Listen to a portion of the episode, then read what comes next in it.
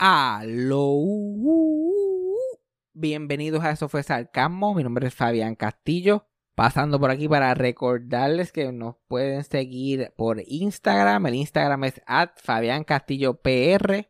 Y para cualquier cosa que nos, que nos quieran dejar saber, que quieran que hablamos en el podcast o pregunta, cualquier cosa así, nos pueden escribir en nuestro email. Eso fue sarcasmo at gmail.com. Porque lo que pasa es normalmente mucha gente me escribe por Instagram y después los mensajes en Instagram se me pierden y toda la cosa. So, cualquier cosita que nos quieran dejar saber, cualquier cosa que quieran que nosotros sepamos, que me quieran enviar a mí, que le quieran enviar a Cassandra, eso fue sarcasmo at gmail.com. Y recuerden que si les gusta este podcast, suscribirse, dejar un review y compartirlo con los amigos y con los enemigos también. Pero vamos con el episodio rápidamente. Play the thing. When you need mealtime inspiration, it's worth shopping Kroger, where you'll find over 30,000 mouthwatering choices that excite your inner foodie. And no matter what tasty choice you make, you'll enjoy our everyday low prices, plus extra ways to save, like digital coupons worth over $600 each week. You can also save up to $1 off per gallon at the pump with fuel points. More savings and more inspiring flavors make shopping Kroger worth it every time. Kroger, fresh for everyone. Fuel restrictions apply. Eso fue sarcasmo con Fabián Castillo. Bueno, estamos de regreso. Siempre me cojo dos o tres semanitas libres, se me olvida cómo hacer esta pendejada, me siento como que, ajá, como que, ¿qué se supone que yo haga? Pero estamos aquí, estamos vivos, estamos vivos, como dice yo, yo voy, estamos vivos, pero no coleando, estamos vivos, y eso es lo importante. ¿Ves? Para eso estamos aquí, para vivir. Aparentemente eso es lo que nos toca, como seres humanos que somos. Y hoy pasó una tragedia en el banco de sangre, o sea que yo voy ahí, puteo, ese es mi, ese es mi OnlyFans. Ajá. Ese es mi whole face.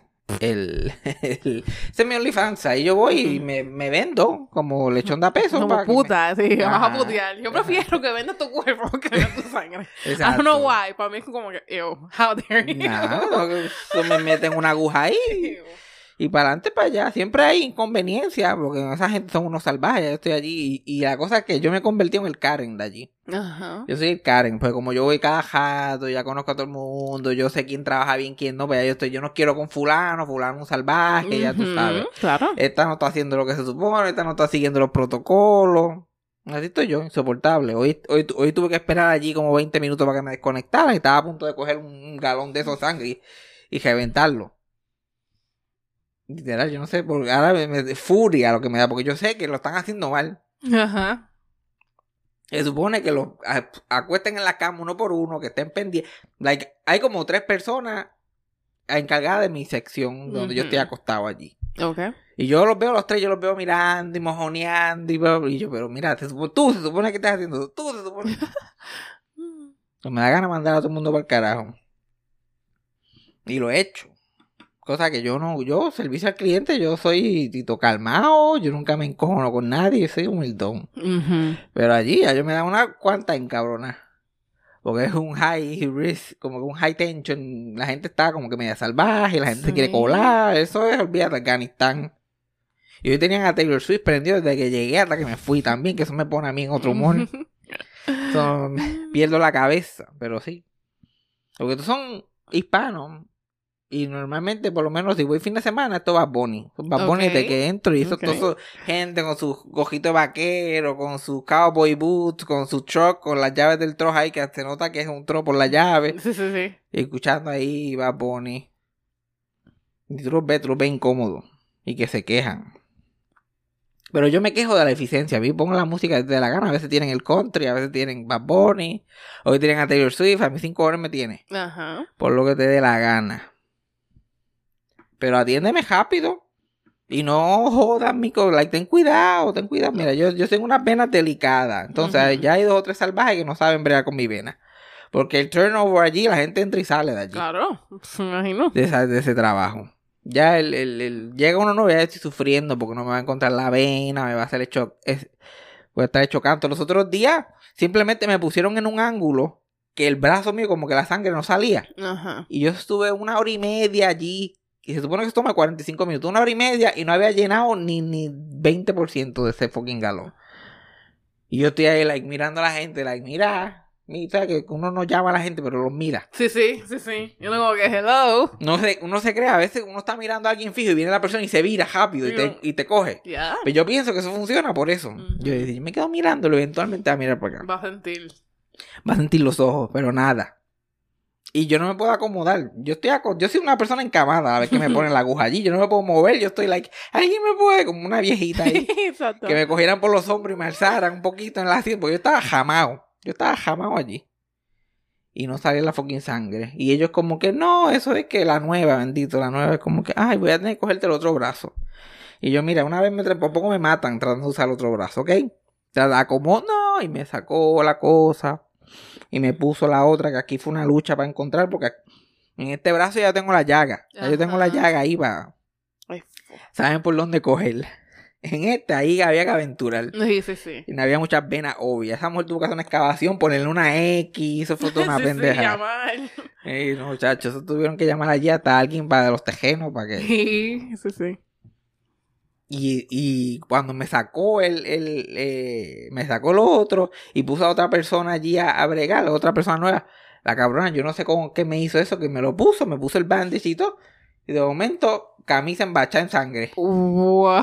Y yo, mire, y yo bien tranquilo, mire, Yumi, tengo sangre en la camisa. Y está squirting, y yo estoy tranquilito, perdiendo sangre allí. Yo, mira, y yo la, we got a. Algo que nunca pensé que iban a decir de mí.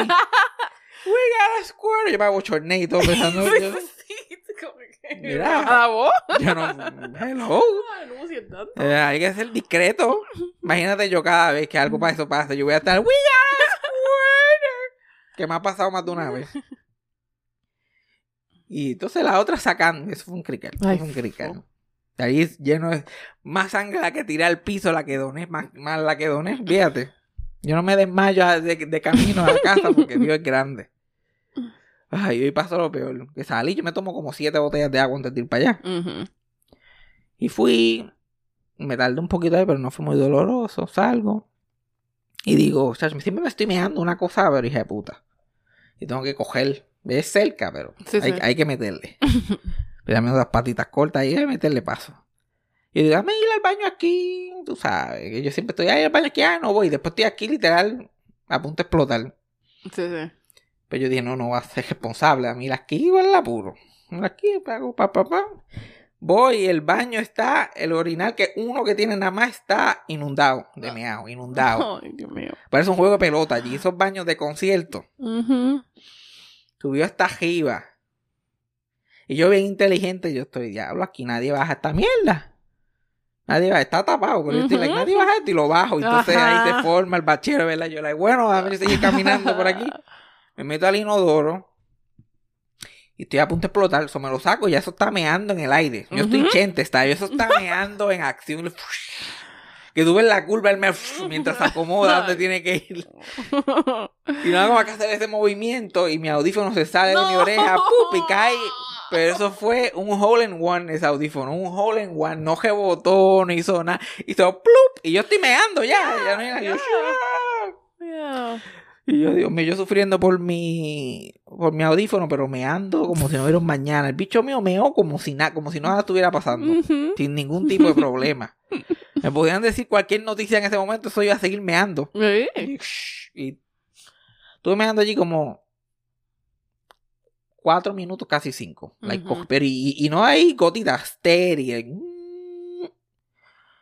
Y yo digo, pues cuando termino lo saco para que por lo menos no se tape el inodoro y qué sé yo. No hago más que parar de mear y el sensor. No. No. Adiós, No. audífono. No. Y el audífono que más uso, que es el, el- el- porque tenía uno puesto nada más, Ujú. ya se jodió. Se fue a ajuste el audífono. Y yo ni, yo, mira, yo no estaba ni en el Bluetooth Live. Yo no estaba en eso de audífonos sí. Bluetooth. Yo no estaba en ese mundo. Pero ahora, ¿cómo vas a ir? Go yo back. no puedo regresar. No, no, no. Mi, mi, mi papá y, y su fiancé. Ujú. ¿Cómo se llama eso en español? Comprometido. Eh, he comprometido. Com- El comprometido, el marido. Me, me compraron El para Navidad. El comprometido me compraron para Navidad esos audífonos. Like, ¿cómo se llaman? AirPods. Los AirPods. So, ahora yo me acostumbré a esa vida, ahora a joderme. Y entonces eso es una mierda porque yo lo que necesito es uno. Sí, Yo puedo ir a comprar uno. En, por Apple, sí, tú puedes pedir. Ah, uno, 700 y pesos. son como 80, Oh, Dios, cabrones. ciento y pico, Pana, algo así. papá. Y como se caen. Y sin embargo, mírame como lo buena gente que fui yo, yo no llamé a nadie. Llega a ser yo, llego a estar yo en el turno, alguien me, me viene a decírmelo como si yo pudiera hacer Sí, algo. como si tú puedas... Yo no buscaría el mío, caballero, no voy a buscar el tuyo. Porque en el gimnasio eso era 90%, eso era recuperación. Yo me dedicaba a la recuperación de, de AirPods. Mm. Tenían la escalera esa que, que yo no sé Ah, ni qué sí, sí, carajo sí. es. Y se iba por la escalera para abajo. Ah, y yo, sí, o sea, sí. yo llegaba como mecánico. Porque esa grasa negra, yo no estaba bregando allí en el motor. Yo lo hacía porque sabía, sabía el significado. Dije, Sí. Eso me llega a pasar a mí en el trabajo y me jodo. Me encuentran guindando de uno de los, de uno de los gears de- del gimnasio, de la decoración. No, no, no, no, no, deja eso. Pero sí me, me he puesto medio Karen. Noticia que tengo que decir también. Río Caña llegó la luz, by the way. Uh, La gente está. Llegó la luz, solamente estuvieron sin luz un mes. Que para Río Caña eso es un récord. Bueno, dejaron la calle, hicieron fiesta. Que tuvieron que hacerle joder el palo que se había caído. y Se dejaron la Y calle y fiestaron allí. ujú. Y, y yo tengo que decirlo, hablé mierda. hablé mierda. Porque para George, la luz llegó como en diciembre. Como que por lo menos apretaron. Obviamente cuando llegó en Río Caña se fue en San Juan otra vez, pero. Importante es que llegó. Exacto. Y probablemente se ha ido desde entonces. Pero llegó, tú sabes, hay una conexión. Sí, nuevamente sí. hay una conexión entre Río Cañas y Luma Energy. Sí, sí, sí. LLC. sí. O lo que sea que se llame. So, eso está bueno. Por lo menos la gente no tiene que bregar con esa mierda. Eso. Tienen que volver a la gente loco. Después. Lo que pasa es que ellos, ellos, para ellos fue una sorpresa porque ellos ni lo esperaban. Ellos viviendo su vida chilling. De momento llegó. Yo creo que a, a un, a un empleado de Luma nunca le han sacado tantas fotos como mi familia. De me momento, en el, de momento en el group chat familiar yo estoy viendo fotos de todos los ángulos en el mismo poste. Desde el ángulo de mi tía, desde el ángulo de mi mamá. Si mi abuela pudiera sacar una foto, la sacaría también todo el mundo con una emoción. Ujú, Claro.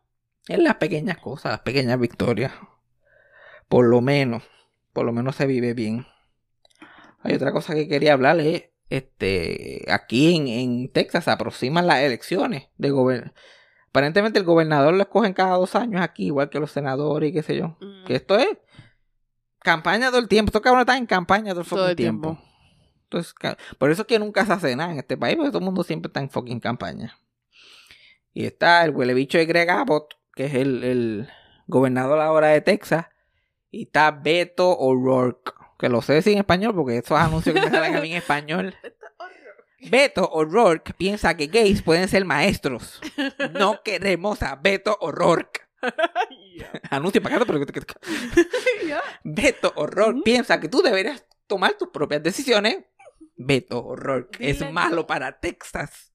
Así literalmente no es una exageración. Así no, no, no, no, lo único que me equivoqué es malo para Texas. Deja- Exacto. Malo para Texas. Sí, por favor. Y yo, mira, más vale que Beto gane. Más vale que Beto gane. Porque, no, fíjate, la, la- la cosa, la cosa pinta bien. Yo no sé. La cosa pinta bien. Pero a la misma vez, porque se ganó por pela el año pasado. La, las últimas elecciones. Y en esta está apretadito y, se- y se han registrado yo no sé cuántos millones de gente nueva que no habían votado antes. o su- se puede. Y las elecciones pasadas por po- Texas se va azul así. Mm. Tú así. so, puede pasar. No gracias a nosotros, pero puede pasar. O sea, mi trabajo no me dejan salir a votar, gracias. No, no se puede votar. Hay un montón de cosas para votar, pero yo no me he registrado. así. Que, pues, tú puedes hacer eh, early voting, que es pedir que te Ujú. llegue por cogeo el envelope y tú lo llenas y lo dejas en una cajita. Para que, para que lo falsifiquen cuando lleguen allá y le cambien el voto. Tú sabes cómo son. No, gracias. No, gracias. Para yo, para que, para que me termines poniendo a votar por, por Abbott. No, yo me quedo en mi casa, thank you very much. Y no, es verdad, hay gente que piensa así, hay gente que no, yo voy a votar el día y nos vamos en la fila y te hacen esperar en la fila 14 horas y la gente se queda porque lo hacen de maldad. Aquí en Texas lo hacen de maldad. Aquí ellos no, lo- los, republicanos no tienen estrategia de, para los votantes, ellos tienen estrategia de que no voten. Exacto. Y no, y lo hacen tan difícil porque primero a nosotros nos tocan anuncios de las elecciones todos los días. Todos los días. Nunca dicen para qué están cogiendo, nadie. Nadie. Tú tienes que saber. Exacto. Tú tienes que saber. No, yo sí fui porque está, porque también corre el sheriff y que si el otro y que si el mayor y que si la- Sí, sí, sí. Tú sabes que en mi trabajo, el uno de los mayors trabaja mi trabajo. Ajá, el alcalde es part-time. Y él ha, ha tenido que salir a hacer campaña. Mm, y cosas así. Supuestamente, dice él. Campaña. ¿Quién más va? ¿Quién más va? va? Lo que tiene que hacer es decirle a todo el mundo que trabaja con él que vote por él y gana. Llevarlos a los envelopes, mira, llénalos ahí, tranquilo. Pero la diferencia entre, entre las elecciones en Estados Unidos y las de Puerto Rico es grande. Porque. ¿dónde están los jingles? Beto ya, Beto ya, ya se le estuviera comiendo el culo en los polls. Pero con no. Beto siempre podemos. Una mierdita, cualquier cosa. Ya estuviera al otro lado. O algo con Apple también, él se pudiera tirar cualquier pendejadita, pero no lo Pero hacen. no lo hace. Y otra cosa, para que tú veas el nivel, a los puertorriqueños nos condicionaron a ser animales. Nos condicionaron a ser brutos. Porque tú ves un anuncio de eso, no te dicen la fecha que yo debería, creo que la deberían de incluir. Ajá. Y en Puerto Rico es, tú te, la aprendes, tú te aprendes la fecha de memoria. Es Porque el 9 de noviembre, el 7 de noviembre, Es que se supone que sea así. te la queman, pero el, el, el- al nivel, porque aquí pues tú botas con levers y jalas palanca y qué sé yo qué más. En Puerto Rico te dicen, el 4 de noviembre, haz una X, le tienes que hablar en dibujo, hazle una X a la palma. Sí. Cuando tú ves la palmita, debajo de ella le vas a hacer una X. O debajo de la pava. Cuando tú ves una pavita y la, una pavita colorada, tú le vas a hacer una X debajo. Por eso es que los independentistas han quedado atrás. Ellos no tienen un Ellos dibujito. no tienen exacto. Ellos lo que tienen es una bandera. Cabrón, pues, mira, algo ahí. el 4 de noviembre me vas a hacer una crucecita en el barco. Tranquilo. Y ese es el barco que va a entrar cuando quitemos la ley Jones. Tú sabes, algo, invéntate algo ahí. Sé creativo. Es creativo. Porque tú no lo piensas, eso es cosa morón. Están diciendo que la- por- todas las personas que corren le explican a la gente, tienes que hacer una X. No, haz lo que el día tuvo, tienes que hacer una X en el dibujito. No pi- Ujú. olvídate de mí como candidato. Exacto. Olvídate de ir senador por senador. Tres cruz debajo del dibujo y tú Y estás ya. bien. Tú estás bien. Y la pendeja que mi mamá ha trabajado en lo- los colegios de esa mierda. Tú sabes toda la gente que vota mal. ¿Qué? Porque te sorprende. Es que that's human nature. Así son todos los humanos. Sí, ¿no? Por más que tú le digas una cosa, es como, ay. Dios mío, ¿qué era? Era, era dibujar una palma debajo de la X. La gente se, se le va. Se, se paniquea, se vuelven locos. O, o- o escriben cosas, o se ponen a escribir Que se ponen a cosas. escribir. Si tú pones una X en- debajo de la, de, de la palma, pero le haces un, un bigotito a nivel abdominal, mira, eso hay que botarlo. La botan. Yo siempre, lo más que yo hacía eh, cuando eh, votando en Puerto Rico, que yo siempre votaba por Beetlejuice para alcalde. Mm. Mi tío y yo siempre writing por, por Por- Lester Green y con su nombre real, Beetlejuice, el de las redes sociales y de Howard Stern, que si tú no sabes quién es, ponte para tu número. Nosotros siempre Lester Green, Lester Green, alcalde. Tú vas writing y lo escribes. So, él siempre ha tenido sus votitos. Ok. Siempre ha tenido el de él. Y él ni, ni, ni enterado que ha sido para. Carajo, pero él no se ha enterado de muchas cosas. él no se ha enterado mucho en su vida. Y mi hermano siempre vota, votaba por él para alcalde de Mayagüez. Raitín, Ah. alcalde de Mayagüez. Porque en, en mi hermano es PNP. Y en Mayagüez es la casa Guillito. Esa era la casa, bueno, hasta los otros días ya lo votaron. Pero esa era la casa de Guillito, los populares siempre ganan. So, vota, y los PNP que ponían siempre eran unos salapastrosos que ni mi mamá votaba por ellos. Ajá. So, era como que "Ay, vamos a inventarnos algo, era el jueguito, vamos a inventarnos a alguien por quien votar. Porque no vamos a votar, porque no, no, no, no decidíamos perder el voto en algo gracioso que, que perder el voto en votar por un PNP ahí. Sí, sí, sí. Mm, Es que yo me acuerdo de Santos Vélez, que ese hombre hasta escupía cuando hablaba, el alcalde poco se ahogaba. Ah, Tenía, tenía la ca- el carisma de, de, de la muerte de un bebé. Ese, ese era el carisma que tenía ese hombre. De verdad, de verdad que sí. De verdad que sí. Así era la gente. Y uno vive aquí en Estados Unidos y toda la pendejada y tiene derecho a votar aquí y todas estas cosas, pero McDonald's los otros días anuncia que va a hacer un Happy Meal para adultos. Ajá. Porque, y es algo que yo no me había dado ni de cuenta, los nenes de ahora no saben ni qué es un Happy Meal, porque McDonald's ahora es como un Starbucks con hamburger. Han cambiado toda la decoración, los logos. Mm. So, ellos no ven a Ma- y Ronald McDonald, todo eso lo quitaron sí. hace años ya. Yo, para mí, yo, yo pienso en McDonald's, yo todavía veo las chojeras y todo.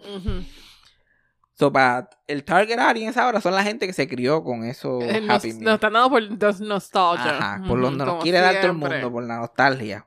Porque, pues, lamentablemente nuestros mejores años ya pasaron. Y ellos están.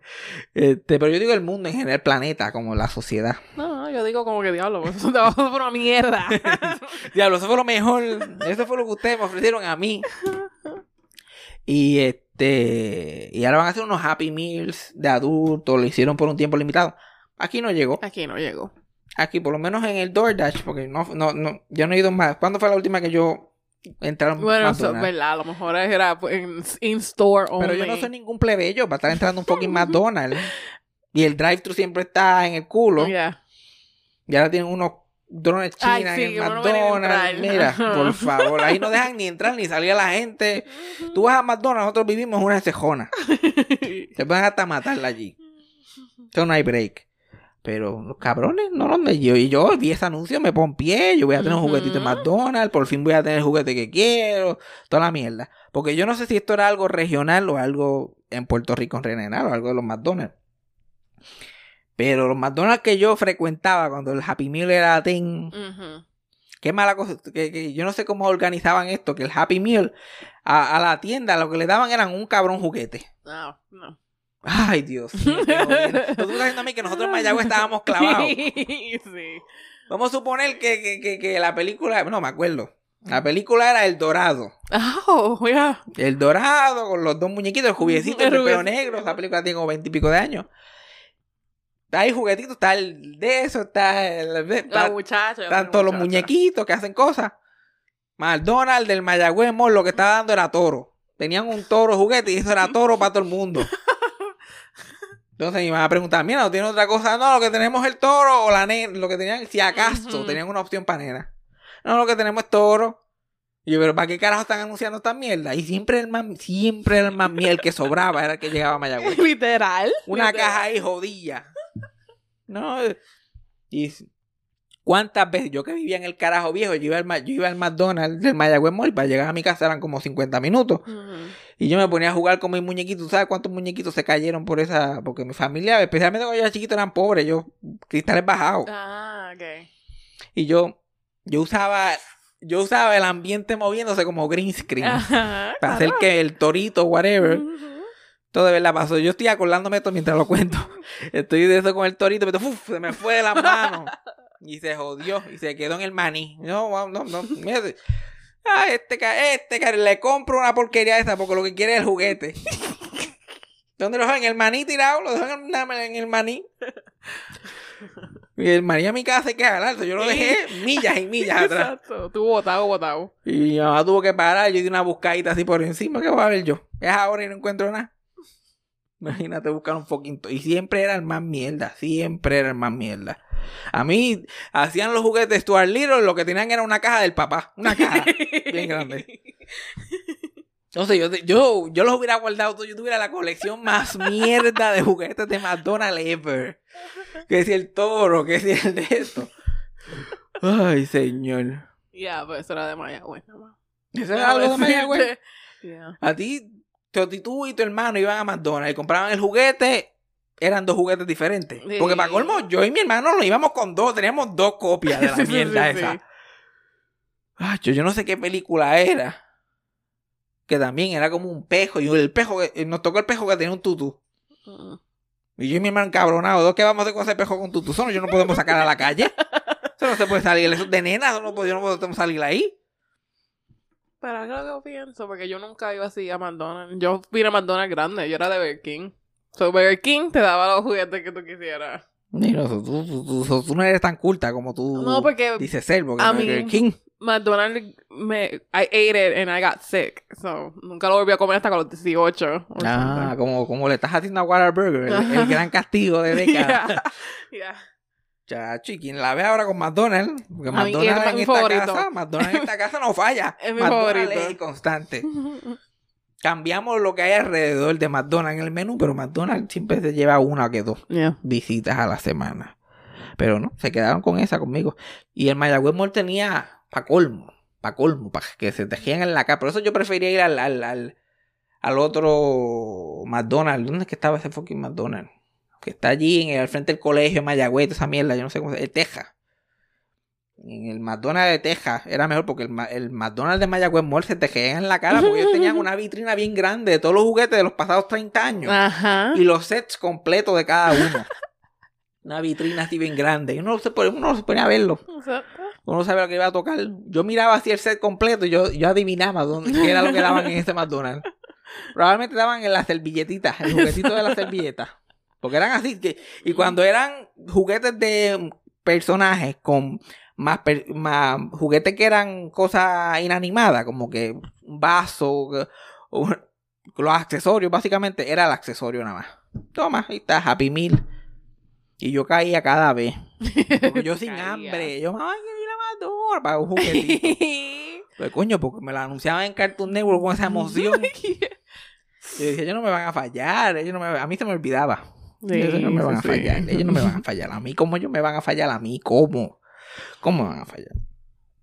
Y me fallaban. Y te fallaban todas las veces, no una ni dos. Todas, todas, todas las veces, todas las veces. La única forma que yo conseguí los, los juguetes de McDonald's que yo quería era que se los jugaba a mis primos.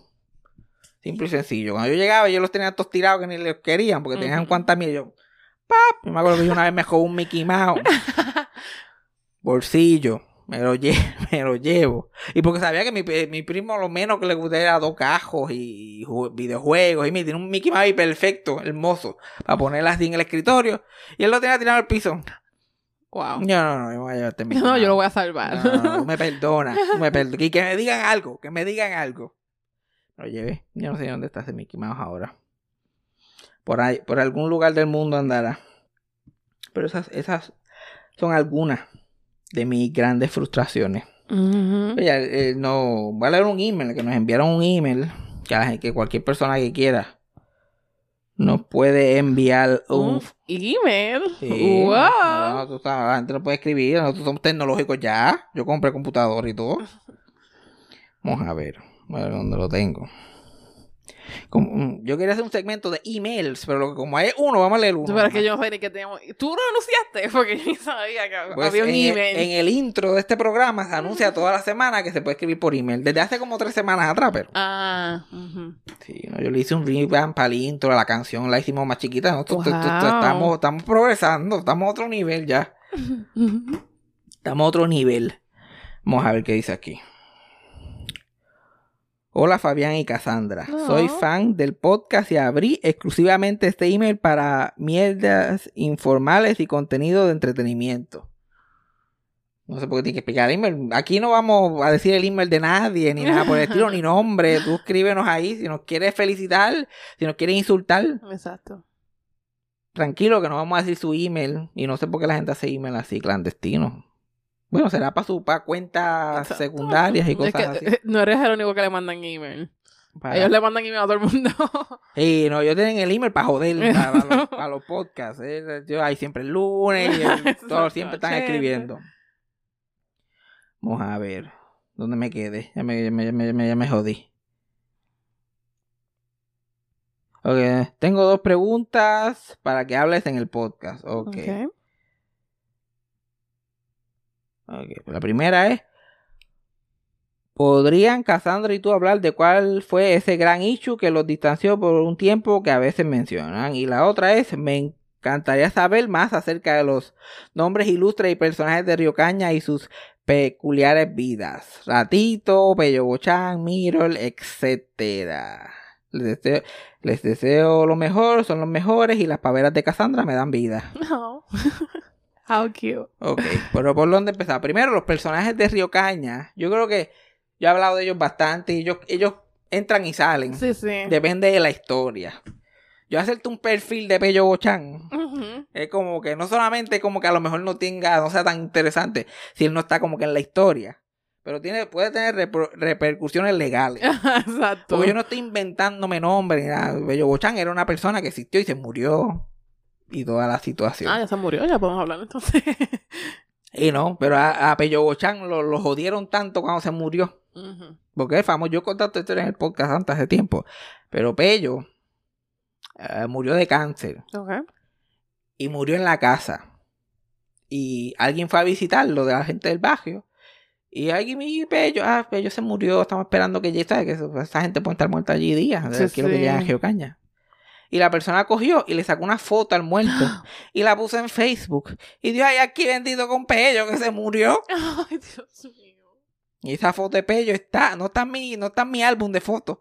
Está en el chat entre yo y mi tío. Porque nosotros somos los que documentamos. No, yo creo que mi prima, creo que mi prima. Bueno, la gente 00 Río Caña. Ajá. Obviamente todos estábamos disgusted, como que, hay que a- solamente en Río Caña se lo cogen. Ah, exacto. Pero es una cosa tan increíble que uno la tiene que ver para creerla. Sí, sí, no, no, sí. envíame esa foto, yo tengo que ver. Exacto, porque yo quiero ver el ángulo. Y el cabrón como- no tenía ni los ojos cerrados. Ay, sí, a la madre. Y yo, mira, Pello, Pello güey- eh, yo no tengo mucho que decir sobre Pello, pero a la hora de la Pello era una persona. Me gustaba pajandear, todos esos bochanes son locos fiestando y pariciando, esos son los, los, los pajanderos del barrio. Sí, sí. Un ser humano. Vamos a, vamos, no, no tenemos que enseñarla así como si fuera la mamá de Silverio. Vamos a tener un poquito más de respeto y dignidad. Qué mala costumbre tiene la gente. La gente con el internet han y Facebook específicamente han perdido la sensibilidad y el sentido común de qué cosas tú retratas, qué no. Ahora la gente enseña videos de cualquier cosa. Es un chistecito para ellos. Y esto no es un tipo que se murió en otro país. Eso es alguien que conoces 40, 50 sí, años. sí, sí, que tú lo viste. Y fuiste y ¡pach! Y le tiraste una foto y la pusiste regardless de la familia ni nada. Tú la pusiste allí, punto. Y, mi, y Mirror, que es el otro que me nombre que me acuerdo de lo que leí. Es un clásico. Mirror es buena gente porque Mirror. Mirror no es gay, pero él. Básicamente era el gay friend de la escuela allí en Geocaña. Mira, es un poquito más alto que yo. La voz. Mira, mi nena, ven, ¿cómo andando bien? Y con la mano en la cintura, ese tipo de persona. Pero buena gente, pana. Para. Pana de todo el mundo. Y él este, vive cerca, allí mismo en el canto. Y él es este, adventista, ¿eh? Adventista, creo, pentecostal, una de, esas, una de esas cosas. Que fue la que. Y él metió a mi abuela a la religión, por eso que mi abuela terminó allí con esa gente. No, ok. Pero miro es buena gente porque esa, esa iglesia es como que de, la comunidad. Y es más como una actividad comu- de comunidad Sí, sí, sí. que de eso. Y entonces ellos van a, van a casa de mi abuela dos o tres veces a la semana. Ahora Miro tiene un nieto, se lo lleva a mi abuela. So, ellos están bien, ellos están... Lo bueno de ellos es que están súper pendientes a mi abuela y son panas de ella y le invitan a sitios y, y le gusta. No es que como que "Ay, vamos a ir a visitar a esta viejita, no, está en la pana de Sí, ellos. sí, sí. sí. La pana. Y ellos, el 25 aniversario de ellos, lo celebraron como si fuera una boda. Ella se compró un traje de boda. Él se de un gabán, rentaron un local y entonces llevaron a mi abuela allí en primera fila y mi abuela y pararon a mi abuela en la tarima y dijeron, "Esta es una de las personas más especiales. Fíjate. Oh. Mi abuela es una celebridad con ellos. Y ellos son súper, ellos son un fucking chiste, porque imagínate, el tipo, el tipo más gay no puede ser. Pero tú sabes, viviendo en ese, en su mundo, en la de él, y yo se lo respeto, en la de él, your business. en la de él. Pero es de un tipo gracioso que te invita, mira, mira, ay, yo la hago, mira, tú viste estos años míos, eso. Ok. A la de, a la Y la, lo de Cassandra y yo, yo nunca he hablado de esto específicamente en el podcast, porque cada día que yo vivo me da más y más vergüenza. y cada vez me pesa más hablar del tema. Pero básicamente, pues yo tenía, nosotros dos teníamos 22 años cuando nos conocimos en, Sagra- en la Universidad del Sagrado Corazón. Picture it. Santurce, 2016. Sí. Y pues Cassandra y yo nos conocimos por otra gente, por otras amistades en común. Y yo era un pendejo ahí. Y no, en una etapa en mi yo estaba tan siquiera empezando a, a- a- a sanar hasta el punto que yo pude ser una persona funcional. Aunque ustedes no lo crean, yo antes era menos funcional de lo que soy ahora. So- so- sonará difícil. Y, y pues Cassandra llega y Cassandra eh, hermosa, graciosa, quoting SpongeBob cada cinco minutos. el sueño, el sueño se me presenta. Y todo lo que yo digo ya se ríe. Y yo estoy, olvídate, esta mujer piensa que yo soy un genio, nos vamos a casar. y la cosa es, pues yo picha, porque ya a ese punto ya aprendí a pichar. Porque yo no, no, yo no, yo porque antes era, una mujer hacía eso y ya yo estaba en su casa con flores no, no, yo voy a pichar, tú sabes, ya está, eso, pero ya está fuera de mi liga, ya no se va a fijar en mí, qué sé yo qué más. Por el otro lado, Cassandra, pues, este, cuando me conoce, pues, le- le- queda encantada, pero en, en vers- amistad. Ajá, tú sabes, sí, sí, nada sí, más yo como que, Ella, como este somos tipo- compatibles. Ajá, el tipo es pana. Era una, sí, era una persona como que no me drenaba estar contigo y. Y empieza a, buscarme. Yo no lo de buscar, pero Cassandra me empezó a buscar, como que enviarme memes, bla, bla, bla, qué hace, para dónde vamos, bla, bla, bla. Y yo me vivo esto, yo me lo vivo. Porque nadie nunca ha, ha estado con tanta cosa conmigo, especialmente mujer a ese nivel. Ajá. Entonces yo estoy como que, anda, por qué esto de verdad está pasando. Y me acuerdo que en mi moronidad, moronidad, vamos a hablar con propiedad. vamos a decir las cosas como son. Los disparates se dicen como es. Yo pensando yo, ¿y tú sabes lo que yo voy a hacer? Yo nunca la voy a textear primero. Nunca la voy a textear primero y así yo veo. Y todos los días, porque a Cassandra le gustaba hablar conmigo, Sí. pues ya empezaba la conversación. Y a mí me encanta hablar, me encanta testear con la gente. Ajá, me, me enviaba un meme, me decía, mira, bla, bla, bla, porque nosotros siempre estábamos en como una conversación que no paraba. Ajá, sí, sí. Era como que yo me decía, mira, desayuné esto, ah, yo desayuné esto, ay, mami me dijo esto, ay, literal, en real, que yo no sé, tú todavía haces eso con la gente, Ya. yo no sé cómo uno puede estar texteando todo el puto día, ya yo estoy muy viejo para eso. Pero en ese tiempo era todo lo que yo hacía era, no, estoy aquí, estoy en casa fulano, estoy con Freddy, voy, voy, voy para tal sitio, y Ya. pues eso se va y empezamos a pasar todo el tiempo juntos. Bueno, la, a mí me- y la gente me veía, yo parecía el asistente de ella. cargándole las cosas, bajándole los zapatos, ella allí como, como pejajico, dando, la, dando las ondas. Cuando ella iba a hablar con sus amistades, yo ca- callado para una esquina, porque yo, porque yo sin, el, sin un micrófono no tengo ningún tipo de personalidad. Y entonces era más raro para las amistades de ella, porque yo estoy like, "Eh, no, yo estoy aquí con Fabián y yo, quieto, y lo que ellos ven es un niño asustado. Literal. Y es como que, ah, porque no. Y cuando yo hablaba con mis amigos, es como que, pero, ¿por qué a ti tú estás estar con él? Sí, like, he's giving nothing. Ese tipo ahí, ese parado ahí con ese mayango, que eso te y, y este tipo es lo más gracioso que tú vas a... Y yo, me... Era difícil, era difícil probarlo al punto. Que esta es una de las cosas que Cassandra siempre se lleva, además de muchísimas cosas que se lleva en mi vida. Ella fue la primera persona. O sea, que todo el mundo, ay, tú eres comediante, ay, yo te quiero ir a ver. bla, bla". Cassandra fue la primera persona que actually lo hizo. Y Yo te voy a ir a ver, sacó un día, invitó a todas las amistades, probablemente para eso mismo, para que lo creyeran. y fueron a ver un show que yo hice, que me acuerdo que maté. Sí, fue un buen show.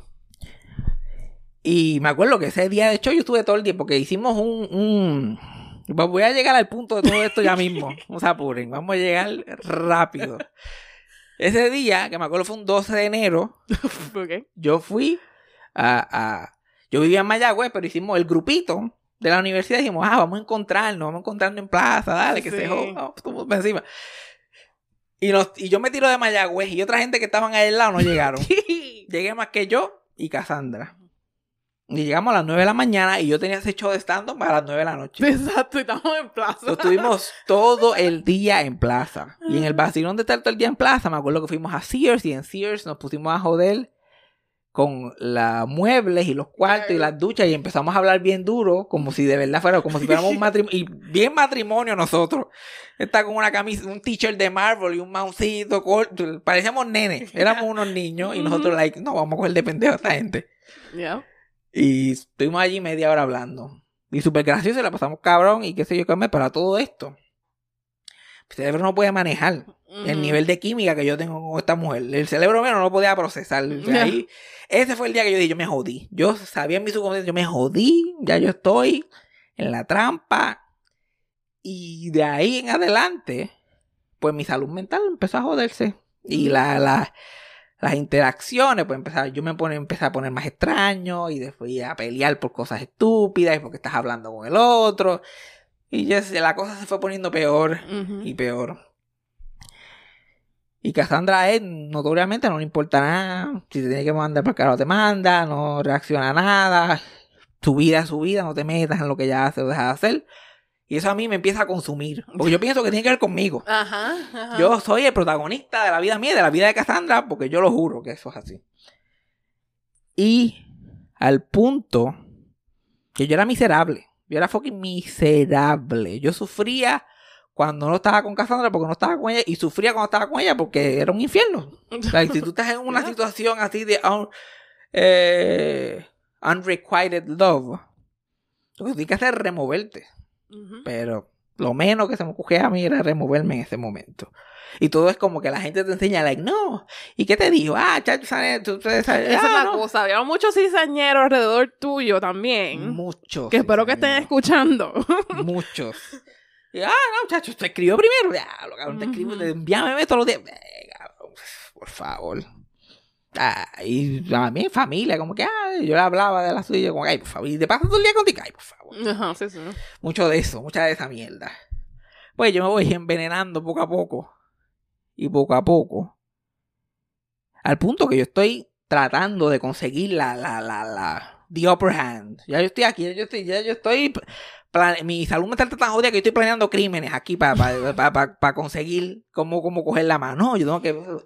Long story short, un día yo estoy en, el, en, el, en la residencia sagrada volviéndome loco por el asunto. Y yo, el experto hacker, porque a mí me conocen por lo tecnológico que soy, me pongo a tratar de hackearle el WhatsApp a ella. Pensando que todo va a ser, no, Fabián aquí, Fabián para allá, Fabián, todo va a ser el Fabián Movement. Era una cosa impresionante. Y obviamente no, no, no funciona, es un crical, le envía un, un de eso a ella. De como que, mira, alguien está tratando de meterse a su WhatsApp. Y, y yo Y dije, da- que si pone el código, yo Ajá, y yo pierdo todo color y el mundo se me va. Y yo digo, ahora la perdí a ella como amiga, la- el potencial que yo todavía veía se jodió también, todas las amistades que tengo. Este no es el tipo de persona que yo quiero ser, like, esa realización ahí. Y yo me cejé la computadora y me fui directo a matarme.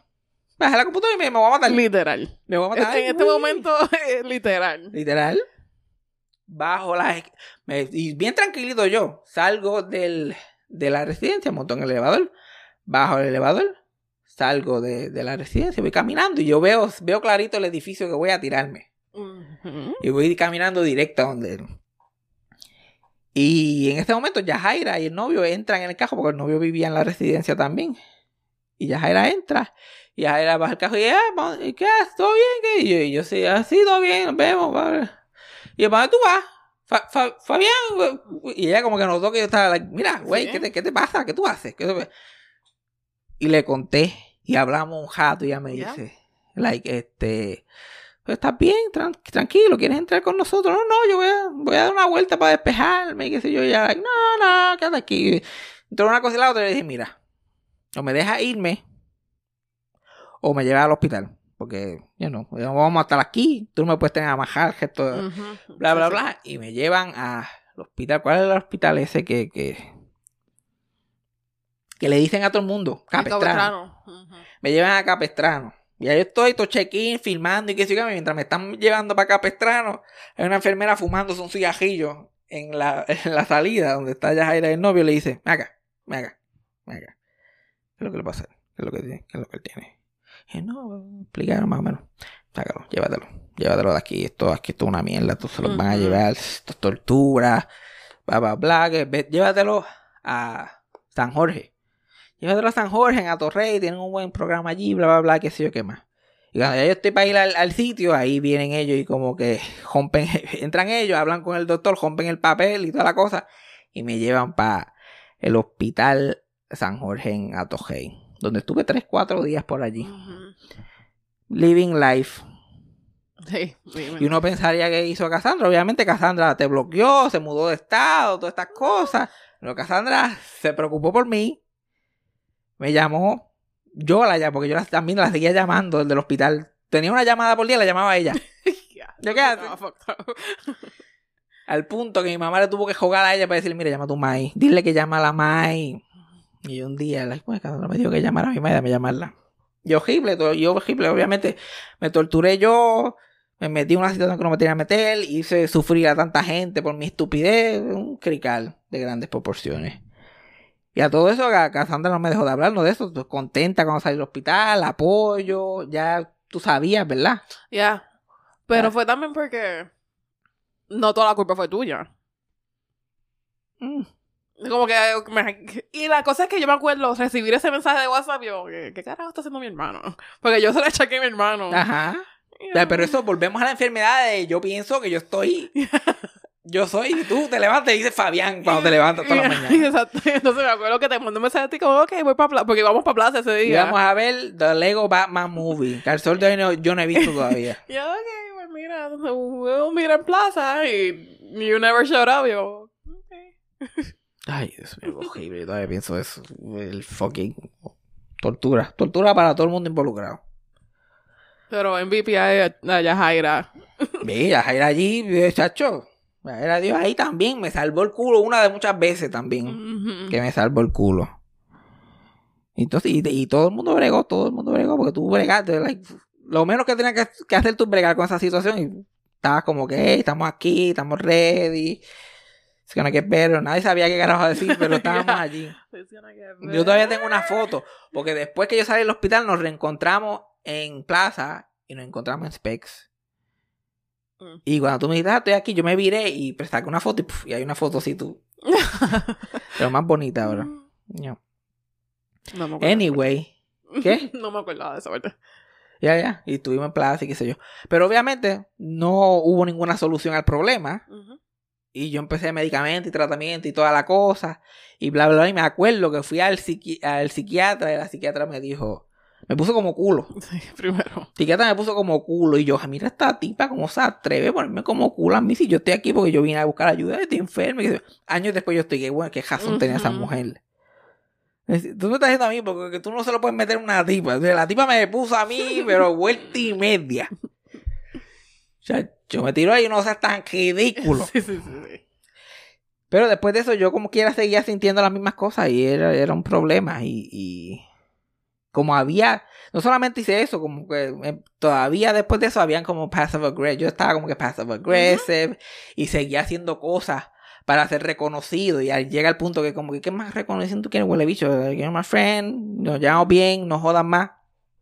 Pero llegó a un punto y que, que, nada, que todo era unhealthy. Yo todavía estaba mal psicológicamente, aunque estaba en tratamiento. Y, y ya tú estabas sosa también, tú estabas como que, no, era abrumador. Me acuerdo que fui a una a psicóloga que estaba en Sagrado y ella me dio un consejo ahí, que ahí fue que, que yo pude transar, que ella me dijo, mira, esto es lo que tú vas a hacer. Ella se murió. La pasaste bien, disfruta los momentos. Imagínate que se casaste con ella, viviste una vida y se murió. ¿Y porque qué hace la gente cuando se le muere el amor de su vida? Ellos continúan, Sí, sí. siguen viviendo.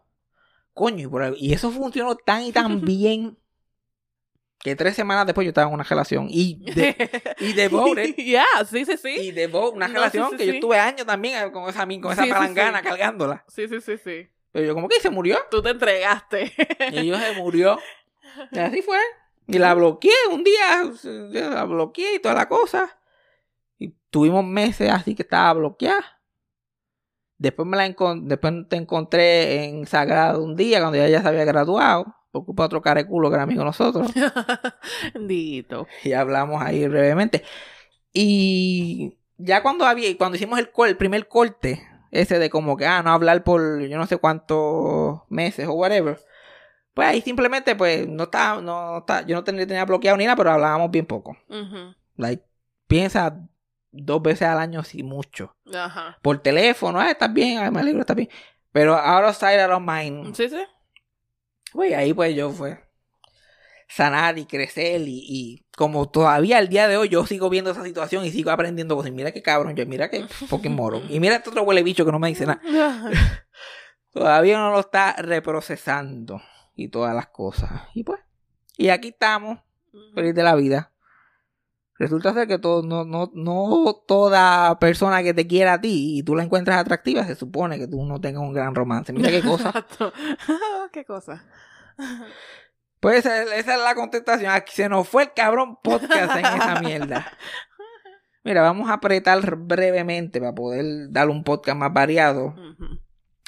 Se murió, como siempre, se sigue muriendo todo el mundo. Sí. Yo, Nick Ortiz, me pone a trabajar a mí, como si fuera mi responsabilidad de toda la gente que se muere. Wow. En las vacaciones se murió Dame Angela Lansbury, que no le pienso dar mucho de... Otro día hablamos de Angela Lansbury, porque el Angela Lansbury murió durmiendo a los 97 años. No. feliz de la vida, tranquila, bills paid, son problematic, Sí. in her lane, ¿ok? Oh, Father Queen. Su última aparición en el cine va a ser ahora el 23 de noviembre en la secuela de Knives Out. Y murió a los 97 años. So, yo creo que ella, la, ella lo logró, gente. La pasó bien. Literal. O sea, de- desde el cine clásico de los 40 a serie de televisión exitosa con Murder, She Wrote, a Milenio saber quién es por Beauty and the Beast y cantar unas canciones más icónicas de Disney, a ser una vieja tranquila trabajando cuando le da la gana y- o no le dé la gana. Y ella murió. ¿Qué mejor que eso? Exacto. ¿Qué mejor que eso? Mejor amiga de B. Arthur de Golden Girls. No. Pana, pana, pana fuerte. Es así. La ella no le hablaba a ninguna de las otras Golden Girls cuando se había muerto, pero es así. Fue pana hasta lo último. Pues hicieron un musical juntos. Y muchos musicales exitosos. Que hizo Angela Lansbury. Pero el que, el que, me, el que me destrozó a mí fue Leslie Jordan. Bendito. Que ese era otro que estaba en su lane, en la de él, en la suya. Bueno, aparentemente eh, se desvió de lane eh, en estos días, pero, pero fuera de eso, él estaba viviendo una gran vida. Y es un, un- un actor cómico que lleva toda la vida trabajando. Toda la vida trabajando en, en televisión, en cine, en teatro. Pero recientemente fue que entró a este nivel de como que, como le pasó a Mary White después de un punto, como entras a Sí, este sí. pop culture icon area con la pandemia. Que él estaba en la pandemia y tenía su Instagram y abují, empezó a hacer videitos en Instagram para entretenerse. Tenía 80 mil followers cuando empezó la pandemia. Ahora tiene, murió con casi 6 millones de followers en su Instagram. Viejo de 60 y pico de años. Gay y un enanito. Y- Midget. Midgetcito gay. No. Que tú no te podías olvidar. Tú lo ves una vez y no te podías olvidar de él. La primera vez que yo lo vi fue en un capítulo de Reba cuando yo era chiquito. Yo me hice fan ahí. Exacto. On the spot. Yo, este tipo es el que es. Este es mi caballito. Él se crió en Atlanta, Georgia. Like en el South, en el sur, sur, sur, sur, sur, sur, los 50. Olvídate. Que. Y, y así de gay desde que nació. Sí, sí, sí. Siempre Like, fue. él mismo se describía like a sissy. Él era sissy, él era partido, él era, olvídate. No había quien lo conteniera. Él salió del closet a su mamá a los 12 años. Oh. Que estaba claro. Sí. Y su papá era, estaba en el ejército, eran esos viejos ahí del sur, Sí. super hardcore, el ejército. Ugh. So, y, y el, Y el, sí, el hijo sí, sí. el hijo con, con un batón ahí, like 76 trombones, cantando y bailando. Y la mamá, pero la mamá y la abuela lo protegían, y las hermanas, porque tenía dos hermanas mayores. Como que desde chiquito lo protegían. La, la mamá y la abuela hicieron un, un cantito en el patio que estaba oculto con bushes a vueltas redondas. Para que él pudiera jugar con sus muñecas y pudiera jugar con su batón. No. Y él como que, mom, look at me. I'm gonna go show daddy. Y ella como que, no, show dad. No, no, no, enseña a tu papá. No le enseña a tu papá, no le enseña a tu papá. Y él como que, pues, eh, triste, pero como ella la protegía, pues decía, pues, si está lo que tengo que hacer, you know, mejor que nada, por lo menos puedo. Y el papá muere cuando él tiene 11 años, No. en un accidente de avión en el ejército.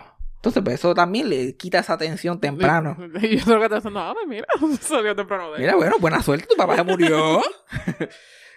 pues muere el papá, por eso que ya sale el close oficialmente a los 12 Ujú. siente la libertad. Y lo que la mamá le dijo fue como que no los rechazó ni eran baptistas. Esta gente son sur, sur, fíjate. Sí, sí, sí. Y ella le dijo, ella que le dijo, eh, mira, yo lo que me, mi preocupación es que te van a ridiculizar, se van a burlar de ti. Se trata de vivir una vida callada, tranquila. Y él siempre contaba esa historia y después decía, ¡Tada! Como quien dice, "Hello, la vida más tranquila y callada del mundo. Un actor en televisión. Y ahora así le metió. Salió del closet y, eh, y su sentido del humor era para mantener a los bullies, a la gente que iba a venir a joder, tranquilo. Y, na- y dice que no experimentó bullying ni nada de eso en su escuela ni nada. Por eso mismo, siempre era chistoso, siempre era gracioso, lo cogía todo a chiste. Salía de esas situaciones tranquilamente. Pues y la gente le decía que era funny. You know, él he's funny. You know, he's, ¿sabe cómo es él? Funny. Funny. Ujú. Excéntrico. Antes se decían "No, que él es excéntrico. Cuando llega a la universidad fue que empieza a tener ese amor por la actuación. La descubrió ahí como que por primera vez nunca se la había. Y termina en, en- eventualmente termina en uh, Los Ángeles, siguiendo, eh, buscando el éxito. Y cuando entra a Los Ángeles, tiene algún tipo de éxito rapidito, que eso a veces es lo peor que uno puede tener mucho, porque lle- llegó en el 1982, ya al mes había tenido dos anuncios, había tenido un cantito en un programa de televisión, entonces ya sé que, ah, esto es así, ah, María, qué chévere, después está ocho años sin trabajar, Ujú. en nada que tenga que ver actuación.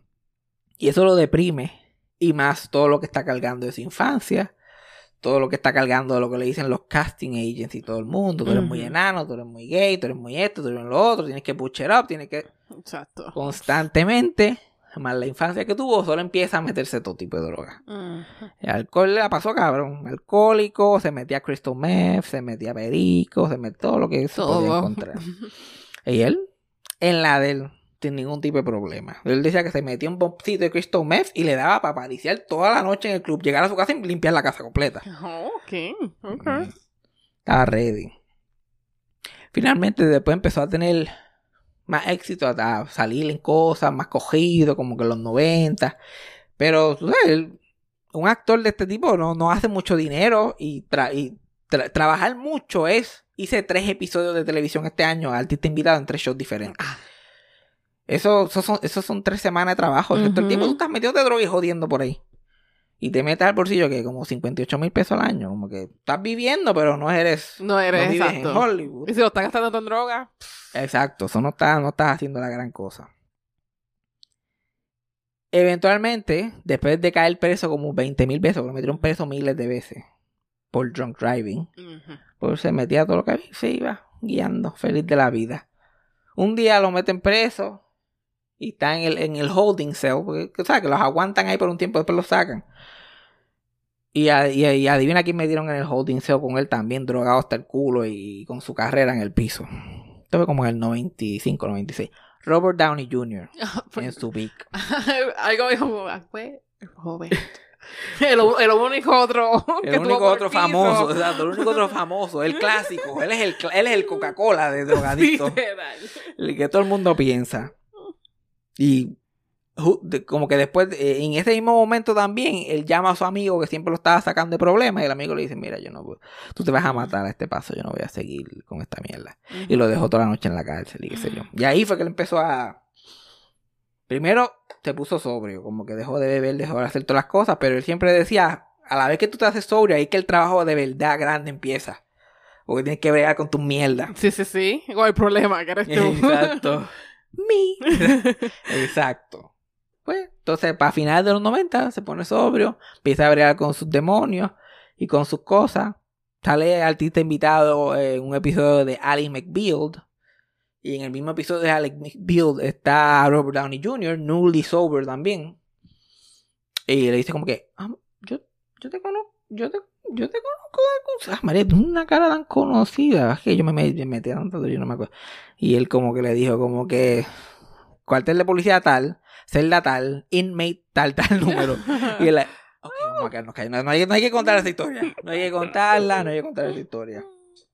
Pero a la vez que se vuelve sobrio y, y brega con sus mierdas, ahí los late 90s, 2000, él empieza a buquear un montón de trabajo. Ajá, ok. Y como ya ser gay es más, está entrando al mainstream, pues lo dejan hacer más partidos, enseñar su, su, su personalidad. Cuando está haciendo comedia, pues lo dejan hacer las cosas más. Y hay que coger uno de sus papeles más famosos, que es el de Will and Grace. Que lo ponen como que de sidekick del personaje de Karen. Hacerle la vida imposible. Lo hacen como enemies. Y tener un enemigo que, que, pare- que parece a pulgarcito. Sí. Y es la persona más gay en, Will and Grace. Pero el cabrón palo se ganó un Emmy por ese papel. Y ahí estuvo años y después hizo el reboot cuando volvieron, que estuvieron como tres años después. Y hizo toda esa pendeja. Una de sus historias también graciosas es cuando trabajó con Betty White, que tuvo un, tuvieron un arc en un season de Boston Legal, que era como un dark comedy que daban. Y cuando él conoció a Betty White, como que fue bien, porque él Southern Gentleman a todo esto, Miss. White y toda la cosa. Y Betty White como que, ¿para cuántos episodios te cogieron? Para cinco. Oye, yo también cinco. Eso significa que tú me vas a matar a mí y yo te voy a matar a ti. Y, ya, ¿verdad? y así mismo fue. El personaje de Very White tenía que matarlo a él en Ah, uno de los episodios. Y, te- y lo tenía que hacer con un sartén, meterle con un sartén por la cabeza. Pues le dan el sartén y ella está hablando con el productor como que, mira, yo no quiero meterle a este pobre hombre con- con un Hello, sartén, have you seen him? Lo voy a partir más de lo que está. Y él como que, nena, no, si esto, esto- esto es goma, eso es de goma. Eso es de, eso es un beso de goma, eso tú me. Y estaba un ratito hablando con él. Ok, dale. Me ha metido ese clase mamellazo con ese sartén. Y él como que sí, está bien, es de goma. Como que, o, o- o plastiquito, tú sabes, pero un Lego no duele, pero zámpale a alguien con toda la, con, con la puntita del Lego a alguien por la cabeza. Un Lego de esos grandes. Sí, sí, sí.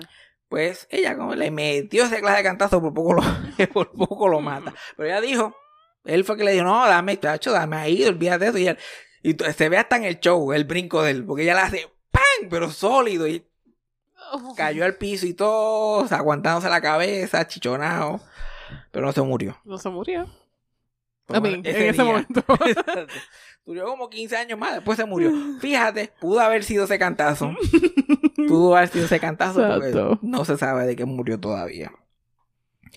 Ay, le- entonces llega a este nivel de fama. En el 2020 lle- empieza la, la pandemia.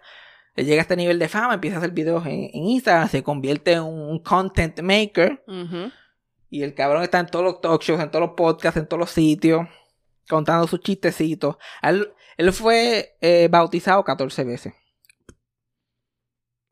Exacto. Y todo el mundo lo gozaba a todos, como que, oh my god, you're still in Baptist and you're gay. Yeah, I was baptized 14 times.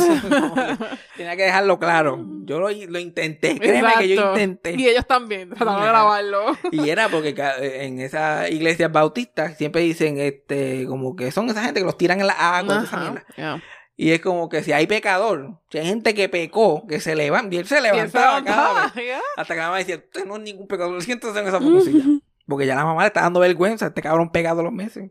Y él, pues, mamá, yo no, te estaba con, en el monte con fulanito el martes. Yo no me quiero ir para el infierno y bautizado, bautizado. A ver, y él pensaba que pues iba a tener algún efecto. Sí, sí, sí. Porque aunque él no pudo esconder quién era y lo fue, pues eso era, él había self-hatred. Eso era lo que era el alcoholismo y todo eso. Por eso se bautizó 14 veces y todo esto. Bueno, pero él pegó a un nivel que grabó un disco de country music. ¿No? Porque la gente lo veía cantando su y cantaba lo más bien. No es como otros. Joe Exotic. Era un embustero. Yo me sorprendo que él nunca cantó en otra cosa, porque cantaba bien, en sus videos cantaba bien, le ofrecieron un recording contract y él fue a Nashville, cantó su country Oh. music, este, hizo un concierto en la tarima más importante allí en Nashville, no me acuerdo cómo se llama ese teatro, pero fue a ese teatro, hizo un show, en el disco de él salió Dolly Parton, salió Brandy Carlisle, salió en colaboraciones, o lo trataron como un artista legit. Ok. Y se metió, el disco fue un palo. Y ya estaba, ahora mismo, el segundo iba a salir ahora en un par de meses. Que va, va a salir todavía. Va a salir ya. Exacto. Y lo cogen en otro sitcom más, que se llama Call Me Cat, que está en el, bueno, estaba en el sitcom hasta esta semana. Estaba. Exacto. Él iba de camino al trabajo, se Mm. murió. Entonces él estaba guisando tres, un, season, un show con tres seasons, main cast, disco es, haciendo contenido, monetizando por todos lados. Había ido a, a, a, Nashville recientemente a, hacer un cambio en un video de música de otro artista. Estaba en todas. Bendito. Y uno de sus últimos posts de Instagram, la, la semana pasada, era él en un condo que se había comprado. Y él, la primera propiedad que se había comprado en su vida, que había tenido el Oh. dinero para comprar. Y él como que, oh, es comprar y enseñándolo así, primera, primer condo, first time buying property at 67. It's never too late to be happy. Bendito. So, lo único bueno es que él estaba feliz, él estaba en la de él, él sabía lo mucho que la gente lo quería. Definitivamente hubiera habido mucho más por ahí si hubiera habido un poquito más, pero pues. Exacto. Él tenía dos, dos hermanas y la mamá. Que era bien close a la mamá y todo esto. La hermana se murió en abril. La mamá se murió en mayo. Y él se murió en octubre. Oh my God. So, la hermana que le La queda- otra hermana que le queda. Para que tú veas, la, la vida nos sigue recordando, pero uno sigue tratando de absorberlo. Un día estamos aquí, el otro día no sabemos dónde estamos. Like, una familia completa que be taken out por cosas específicas a ellos cada uno. No, no sé por qué fue que murió la hermana, pero tenía sus setenta y pico, whatever. Entonces viene la mamá, también parte del impacto de eso, ya tenía sus ochenta y pico largos, se muere, y ahora él. Y ahora él. Que aparentemente lo que pasó fue que tuvo algún tipo de emergencia médica o algo mientras guiaba y perdió el control del Sí, carro y chocó. Que eso puede pasar en cualquier momento. En cualquier momento, cualquier persona. Es tan fácil como desmayarte, no tiene que ser que le dio un infarto y que sé yo. Pero creo, todavía la investigación no han sacado mucha información, pero creo que no le pasó nada en el accidente y estaba muerto ya. Like, algo parece que le cuando chocó, he was already dead. Y no a golpear a nadie, gracias a Dios se tiró a la acera y le metió ahí a la pared Uy. de camino al work. Y TikTok es tan salvaje que TikTok ya tiene video de literal. Yo no me había casi enterado que el hombre se había muerto y ya había video del cajo todavía allí, él sacándolo. TikTok es un salvajismo. Sí, sí, sí. Hablando, eh, me querían hacer un pello bochán con Leslie, con Leslie. Sí. Pobre. Leslie Jordan. Pero sí, Rip Leslie Jordan. Para que todo eso es un ejemplo de esos, pues, de esos actores que están toda la vida. Y al, y al final, o a veces nunca te pasa, que tienes ese, ese boom, ese reconocimiento. Pero a mí, Leslie Jordan tiene un legado grande porque es único. Y es in- no hay quien lo irrepetible. Porque, ¿cómo que se llama este de los Guardians of the Galaxy? Chris Pratt. Chris Pratt. Chris Pratt, hay miles. Sí, Y, la cosa literal. es que- y Chris Pratt es un huele bicho para colmo. literal. Y la cosa de Chris Pratt, lo que tú necesitas buscar es alguien jubiecito, Miriam Bill, Mm. que siga instrucciones. Eso es todo lo que necesitas. Sigue instrucciones, pa, Mm. párate aquí, mira para allá. Yep. Pero un Leslie Jordan, eso no te lo vas a encontrar todos los días. Así que rest in peace. Leslie, rest in peace. Angela Lansbury, que le dedicaremos tiempo en otro momento. Y hablamos de su show y sus cosas. Ay, Dios mío, pero ¿qué hemos aprendido hoy? ¿Qué, qué hemos aprendido? Sé yo. Te apuntaron. No. Hemos perdido el hilo. Bueno, contamos eh, la, eh, la historia completa. La- eh, Fabián Casandra saga. Completito, completito. Y más, que hablamos de juguetes de McDonald's y Ah, otras sí. cosas. Ujú. Estuvimos un rato, pero ve, estos podcasts ahí de vicio. A que se curen.